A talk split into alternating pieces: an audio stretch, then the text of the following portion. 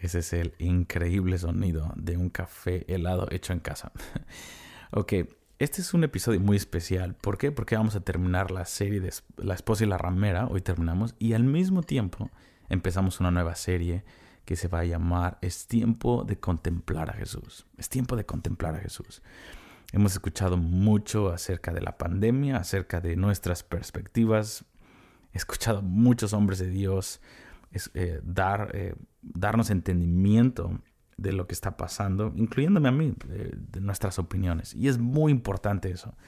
Pero yo creo que es tiempo de volcarnos a el principal objetivo de lo que está pasando ahorita, de este tiempo global, es volver a ver a Jesús, hablar de Jesús, indagar acerca de la persona de Jesús. ¿Quién es su carácter? Y este es el salmo que me ha estado hablando mucho el Señor, el Salmo 103, versículo 7, en donde el salmista decía que Dios le mostró sus obras al pueblo de Israel, lo que él iba a hacer, las cosas que él iba a hacer, lo cual es muy importante, pero a Moisés le mostró sus caminos, o en otras palabras, su carácter.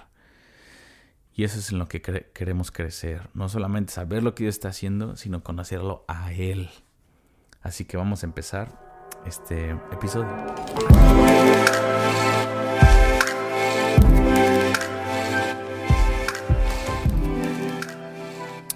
Que tomas tu café o vas manejando, si es que puedes salir a manejar ahorita en la calle en medio de esta pandemia global, hemos estado hablando acerca de la ramera Babilonia y te quiero invitar a que vayas a casasdeoración.com ahí en la parte de blogs y acabo de subir un PDF en donde hay alrededor de 15, 16 páginas que tú puedes descargar para poder estudiar e indagar más acerca de este tema.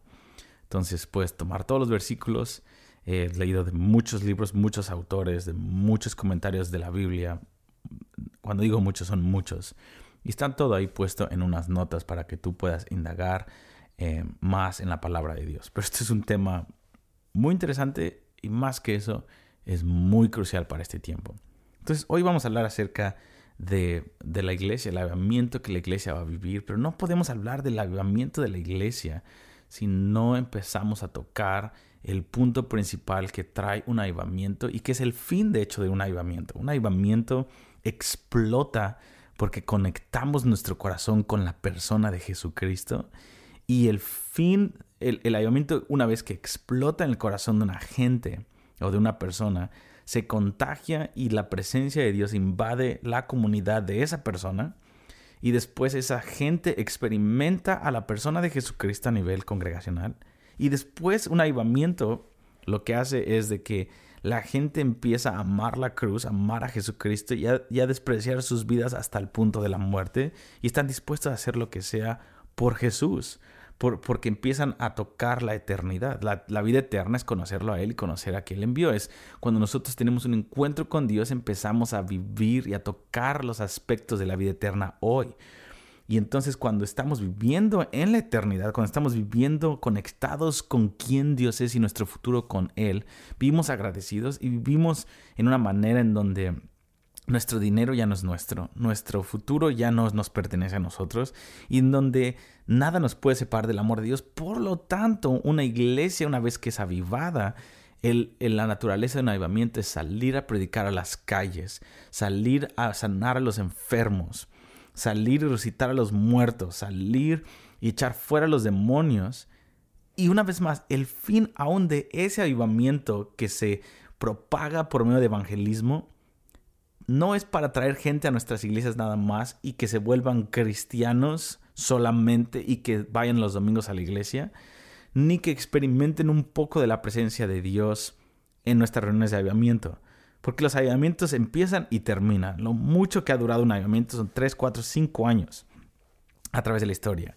El avivamiento de Jesús y de los apóstoles duró ciertos años a la vez. El de Pablo en Hechos 19 fueron dos años y medio. Entonces un avivamiento termina y al final lo que queda es el conocimiento de Cristo. Es, una vez más, no conocimiento académico solamente, sino principalmente la experiencia de conocerlo a Él, de conocer a la persona de Jesucristo. Entonces un avivamiento empieza y explota cuando alguien toca a Jesús, se propaga en la iglesia local, la iglesia local experimenta ese avivamiento y después esa iglesia sale a tocar a la gente y esa gente es tocada para conocer a Dios. El fin de un avivamiento es el conocimiento de Jesucristo. Lo que detona un avivamiento es conocer a Jesús y el fin del avivamiento es que llevemos más gente a conocer a Jesús por ellos mismos. No dependientes de una iglesia local, no dependientes de un predicador, obviamente unidos a la iglesia local, son parte del cuerpo de Cristo y se reúnen en una iglesia donde escuchan a maestros y a pastores y a profetas y da, da, da. Pero el, un avivamiento lleva a la gente a una comunión con Jesucristo. Y eso es algo que es importante que, que, podamos ver, que la iglesia que va a contraponerse y vencer a la gran ramera es una iglesia avivada que eh, vive debido a la comunión con Jesucristo. Por lo tanto, en esta pandemia global necesitamos tomar esta oportunidad para contemplar a Jesucristo. Y por eso vamos a hablar en esta nueva serie de podcast acerca de contemplar a Jesús. Entonces iba a tomar este último eh, eh, episodio para hablar de diferentes aspectos del avivamiento que podemos experimentar y que podemos esperar. Y solamente voy a dar un aspecto, pero quiero hablar más de Jesús. Porque a veces podemos enamorarnos, enamorarnos más del avivamiento y enfocarnos más en un avivamiento que en Jesús. Y eso es un error. Ese es un error y, eso vamos a terminar en una desilusión grande si, hacemos eso. Eh, si yo hago eso. Entonces, quiero solamente darte esta clave. Estudia las oraciones de los apóstoles, que son alrededor de 25. Todas las oraciones de los apóstoles van a ser contestadas y toda, escribe todas las, las, oraciones de los apóstoles contestadas y esa es la lista de las características del último avivamiento antes de que Jesucristo regrese va a ser increíble. La iglesia va a ser uno. Jesucristo dijo, hazlos uno como tú y el Padre son, como tú y yo somos uno. Entonces, pon en tu lista, la iglesia va a ser una y ponte a pedirle al Espíritu Santo, déjame ver en el Espíritu, Señor, cómo va a lucir una iglesia en mi ciudad cuando seamos uno, como tú y el Padre son uno, a ese nivel de unidad. Aunque sea imposible de imaginar, como Jesucristo lo oró y el Padre le va a contestar, ese es el avivamiento que va a haber en la iglesia. Otra, seamos llenos del conocimiento de su voluntad. Imagínate una iglesia global que conoce la voluntad de Dios acerca de Israel, que conoce la voluntad de Dios en los últimos tiempos en el libro de Apocalipsis, que conoce el corazón de Dios hacia el mundo musulmán, que conoce la voluntad de Dios hacia nuestros presidentes, que conoce la voluntad de Dios hacia cómo criar nuestros hijos. En fin, solamente esa característica, ponlo en la lista es una, es una oración apostólica más que va a ser contestada. Y ese es el avivamiento, cómo va a lucir el avivamiento. Otro, que podamos ser llenos de fruto, de todo buen fruto en toda buena obra para agradarle a Él. Ahora imagínate una iglesia global que está llena de todo tipo de frutos que se traducen en obras que le agradan a Él, que le agradan a Jesús. Estamos hablando de un avivamiento sustentable, global, impresionante, que se vuelve una respuesta a las oraciones de los santos. Entonces, esa es una clave para que tú puedas ah, en este momento estudiar las oraciones de los apóstoles y hacer una lista y esa es la guía de lo que más bíblica que podemos tener del avivamiento más grande que va a haber, que se va a contraponer contra la ramera. La ramera tiene, va a estar inflamada con demonios y potestades y todo el tipo de cosas horribles. Pero la esposa tiene algo que la ramera no tiene. Tiene seis mil años de las oraciones de los santos que van a ser contestadas con el espíritu de revelación, con el espíritu de poder y de convicción que va a caer sobre toda una generación y toda carne profetizará. Eh, eh, eh, sus hijos e hijas profetizarán y el Señor va a derramar su espíritu sobre toda carne. Eso está hablando de toda la iglesia en el mundo. Eso es algo que la, ramera no tiene. Seis mil años de oraciones acumuladas en las copas de oro de Apocalipsis 5.8 que están frente al Señor, que día y noche han sido llevadas, oración tras oración de tú, nuestras abuelitas, nuestras mamás, los prisioneros en Cristo, los mártires, los apóstoles, los profetas, Jesús mismo, los patriarcas, todos, todos los santos que han orado en su debilidad, en su éxito, con casas de oración, sin casas de oración, perseguidos, todos los hombres de Hebreos 11 más todos los hombres de la iglesia de los últimos miles de años de la iglesia están ahí acumulándose en las copas de Dios, frente a Dios. Y viene una generación en donde el Señor va a contestar todas esas en una sola generación, en un periodo específicamente de siete años, en los últimos, en los últimos tiempos. Eso es la esposa de Jesucristo y no hay ninguna ramera ni ninguna nada, ni ningún movimiento de oración o de alabanza mundial eh, enfocado en el anticristo. No hay ninguna cosa que pueda contraponerse a la iglesia que Dios está levantando y que va a recibirse el recipiente de las oraciones de seis mil años en una sola generación. En fin, y eso da como, como ah, eso abre la nueva conversación de esta nueva serie llamada Es tiempo de contemplar a Jesús. Y ah, queremos ser esa iglesia. Yo quiero ser esa iglesia que está pegada a Jesús. Quiero ser, aprovechar este tiempo de cuarentena y poder contemplar a mi Jesús y hablar de Él y, y hablarlo de una manera exhaustiva. Y como Pablo decía en 1 Corintios 2.2 decía, yo me he propuesto cuando estoy entre ustedes no saber nada, ni predicar ningún tipo de sabiduría humana, en pocas palabras, opiniones, más que a Jesucristo y a este crucificado. En pocas palabras, lo que él está diciendo, yo quiero hablar la sabiduría de Dios. Yo quiero hablar de la manera en la que Dios trata con su pueblo, de la manera en la que Dios trata con su Hijo, de la manera en la que Dios nos ama, del plan que Dios tiene como juez justo en la tierra, en las naciones, en fin, todas estas cosas. Dice, yo me he propuesto hablar solamente de Jesucristo y este crucificado. Wow. Entonces, eh, quiero tomar los, los próximos podcasts para hablar, para disectar Isaías 42. Isaías 42 es uno de los 150 capítulos en toda la Biblia que nos hablan de las dinámicas de los últimos tiempos. Un trago más a mi café. Una vez más, hay 150 capítulos en la palabra que nos hablan de los, de los últimos tiempos, incluyendo el libro de Apocalipsis, pero hay 150 capítulos. Isaías 42 es uno de ellos. E Isaías 42 lo podemos dividir en dos partes y de esto es lo que vamos a hablar. Entonces hoy es un preámbulo solamente y vamos a soltar semana tras semana diferentes podcasts para disectarlo, versículo por versículo. Isaías 42 se divide en dos partes. Los primeros nueve versículos nos hablan de la primer venida de Jesucristo y de los últimos dos mil años de la, de la iglesia. ¿Qué es lo que nos dice Isaías 42, versículo 1 al 9? O sea, la primera parte. El Padre mismo nos habla de un, nos manda algo, a hacer algo. Dice versículo 1, contemplen a mi siervo, he aquí mi siervo. En hebreo He aquí quiere decir contemplen. Pónganle pausa a todo lo que están haciendo y contemplen. Mírenlo. Mírenlo. He aquí es como cuando eh, yo me acuerdo cuando conocí a mi esposa Gabriela o Gabriel. Me acuerdo que cuando la vi, obviamente quedé enamorado, impactado por su belleza. Y encontré un video de ella en YouTube. Entonces la mandé, hablé con mis papás y le dije, miren, ella va a ser mi esposa. Esta es la Gabriela que le estaba hablando. Mírenla, contemplenla.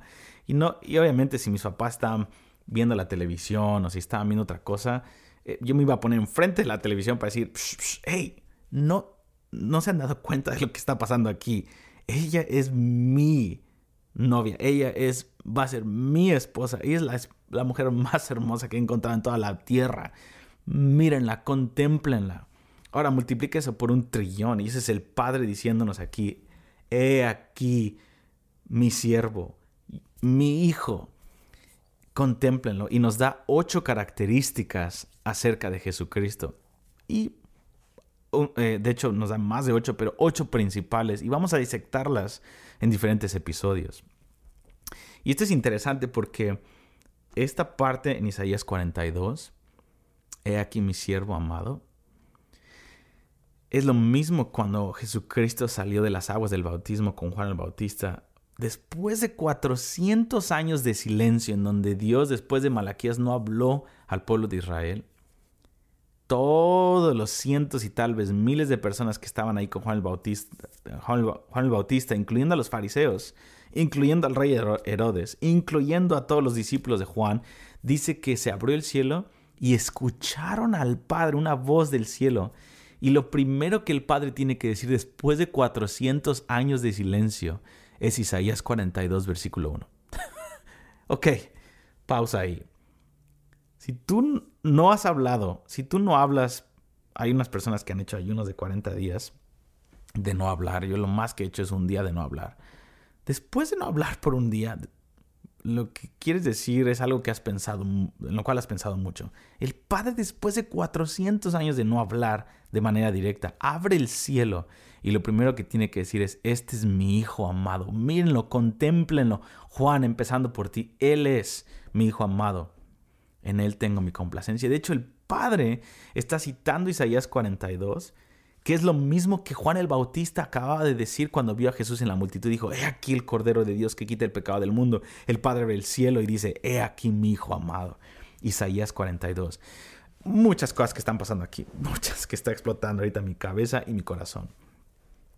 Te voy a decir dos cosas que está diciendo aquí el Padre. Número uno, él está citando Isaías 42. Él está diciendo, Isaías 42 es, la es lo que está pasando en este momento, discípulos, en, el, en, la generación en la que Jesucristo apareció por primera vez. Él está diciendo, tienen que ir a abrir Isaías 42 y tienen que interpretar esta generación, este avivamiento que están por vivir, estos próximos tres años y medio en donde no van a entender lo que está pasando, vayan a Isaías 42 y entiendan lo que yo hablé acerca de mi hijo.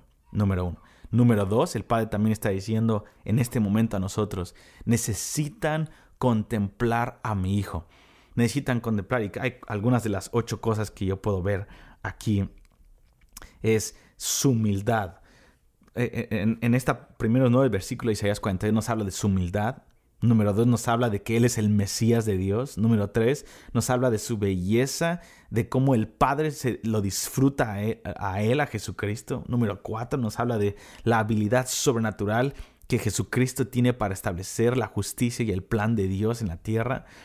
Número cinco, nos habla de cómo Jesucristo va a traer justicia aún a los gentiles. Número 6 nos habla de que no va a alzar su voz, él no iba a ser como un político que iba a manifestarse, que iba a traer una revuelta, él va a traer justicia no gritando en las calles, sino por medio de la intimidad. Número 7, Él nos habla de cómo Jesucristo no rompe el palo que humea, o sea, la manera tierna en la que Él trata con la gente débil, llena de defectos y llena de demonios.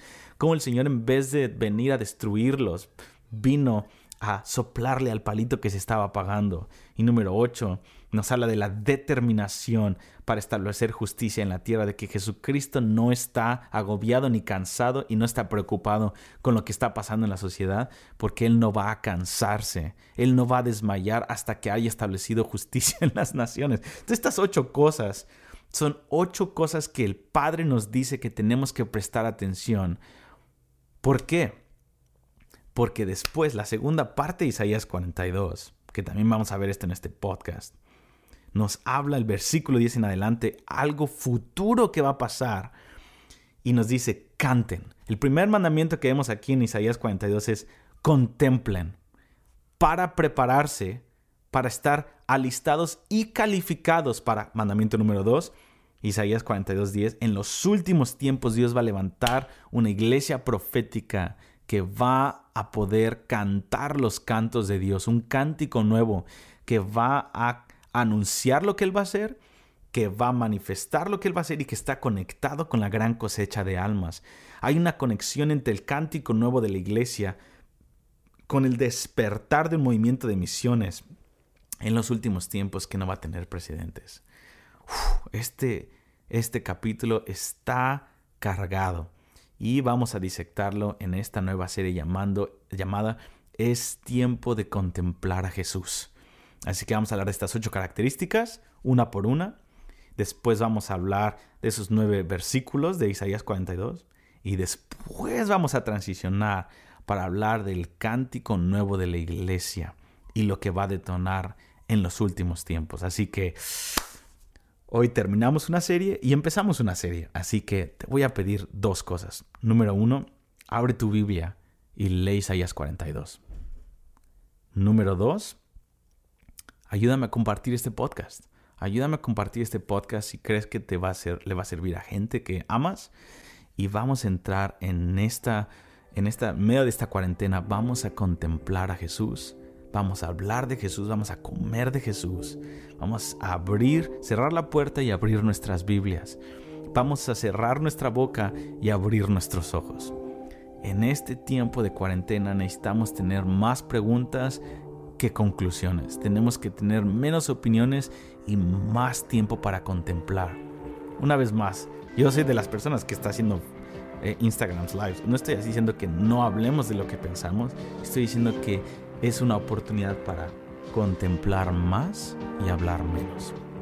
Dios les bendiga y vamos a empezar esta nueva serie llamada Es tiempo de contemplar a Jesús en Isaías 42.